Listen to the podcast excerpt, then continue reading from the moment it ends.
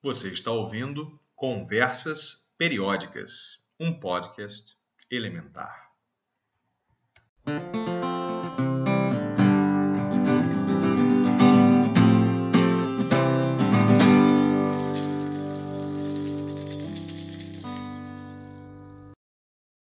Oito. Oxigênio. Ao tomarem a fortaleza da Bastilha, em 14 de julho de 1789, os franceses marcaram o início da Revolução, que teria repercussões em praticamente todos os movimentos populares do mundo desde então.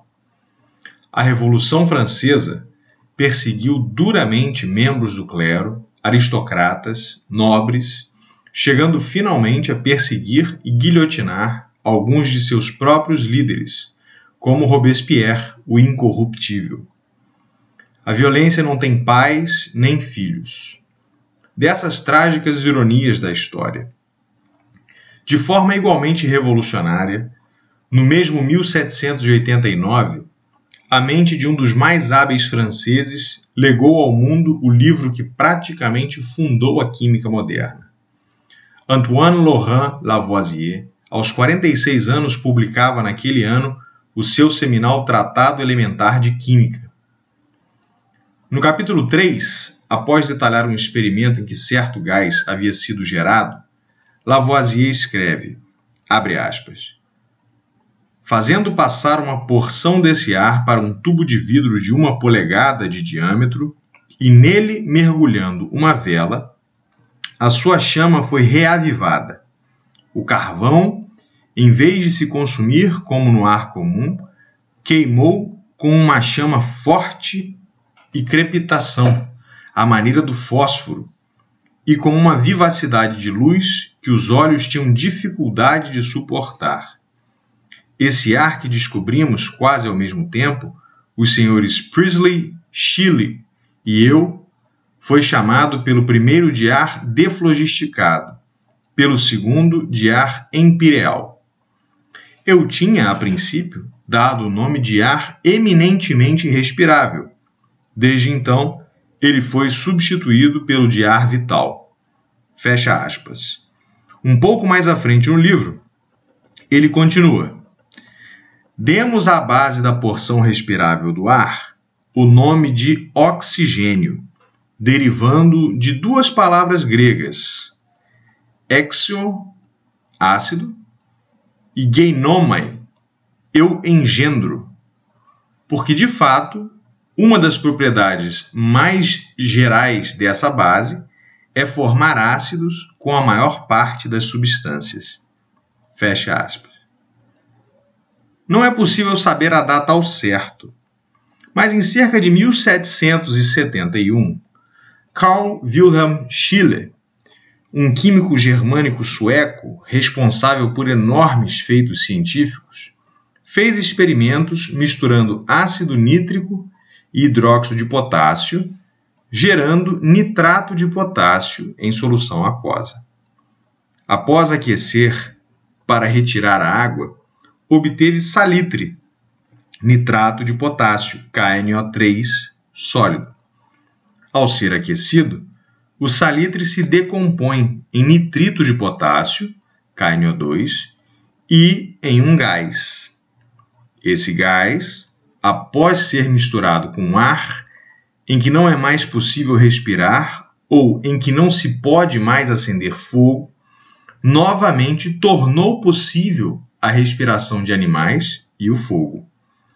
A precedência, portanto, da descoberta do oxigênio, o ar de fogo ou ar empireal, que quando puro fazia a vela arder mais intensamente, é de Chile. O inglês Joseph Priestley, por outro lado, também é um dos pais do oxigênio, cujo nome que utilizou para o batismo foi de ar deflogisticado.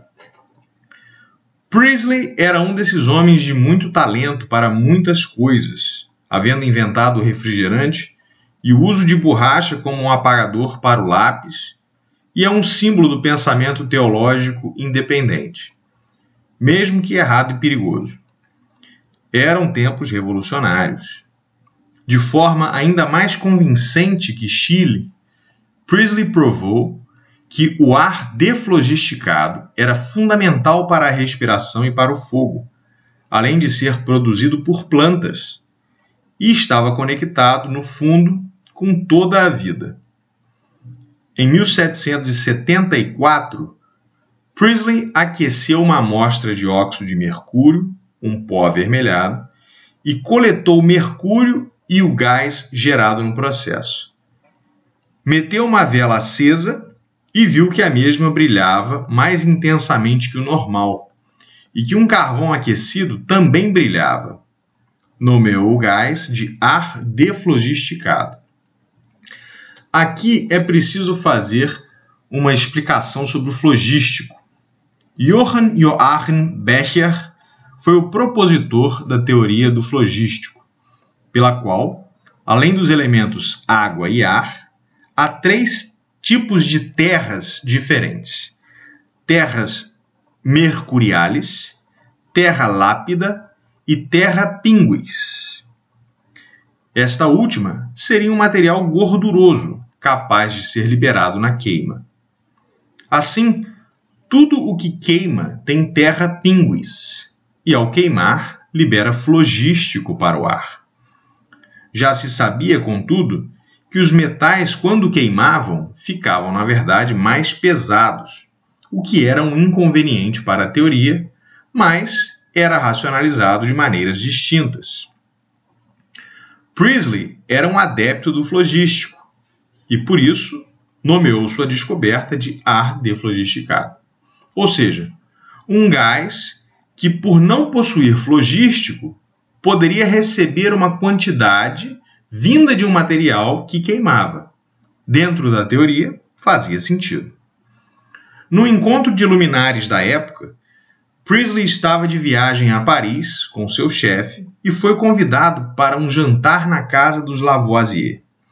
Durante o jantar, o experimento com a formação do ar deflogisticado foi mencionado, o que foi ouvido com cuidado por Antoine. Um ano depois da descoberta de Priestley, em 1775, Lavoisier leu seu próprio relato do experimento com o aquecimento de óxido de mercúrio.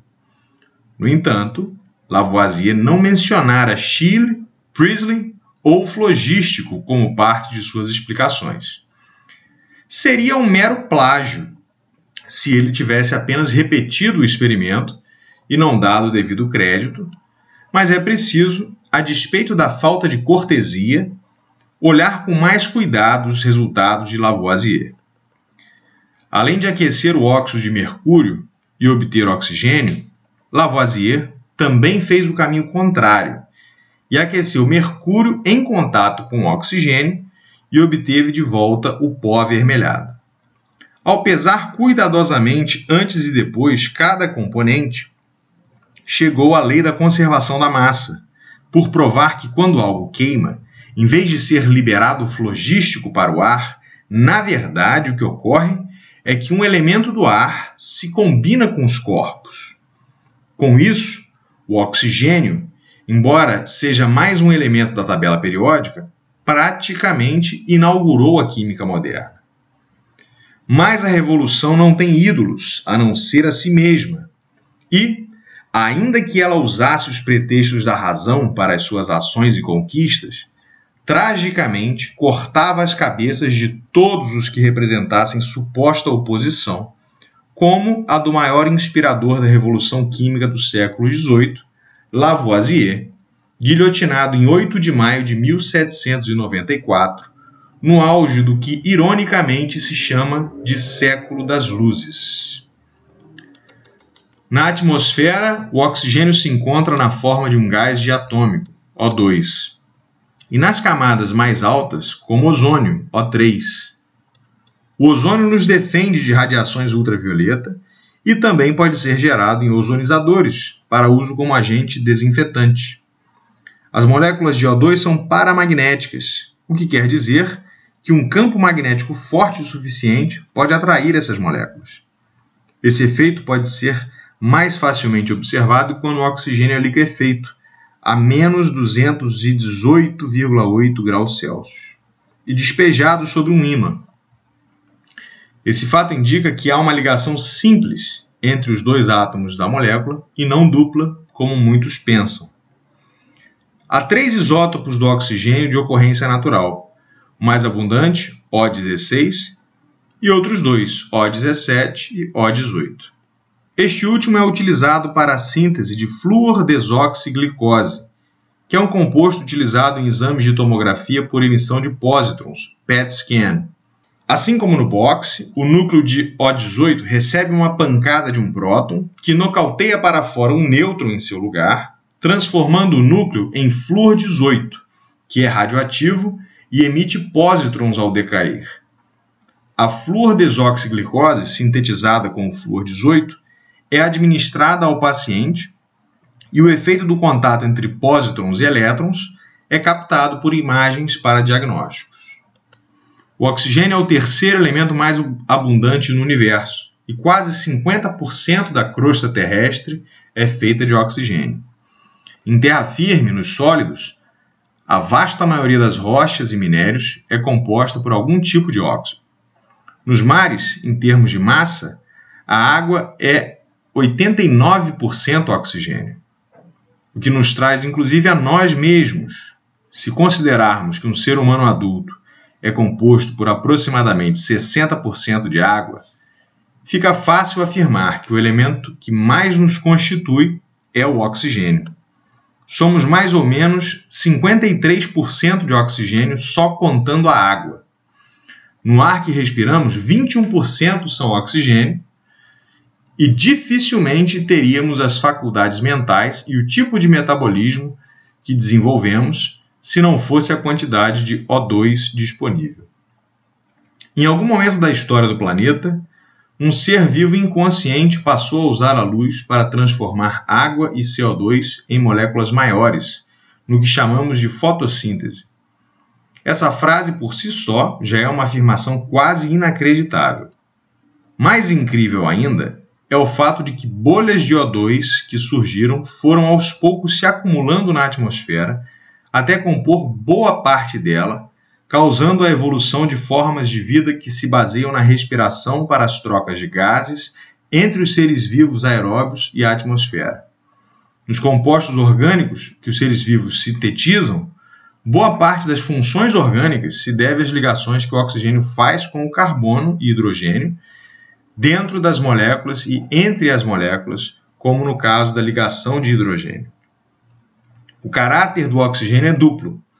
De um lado, veio de descobertas revolucionárias, mas sua importância na vida foi construída paulatinamente, de bolha em bolha.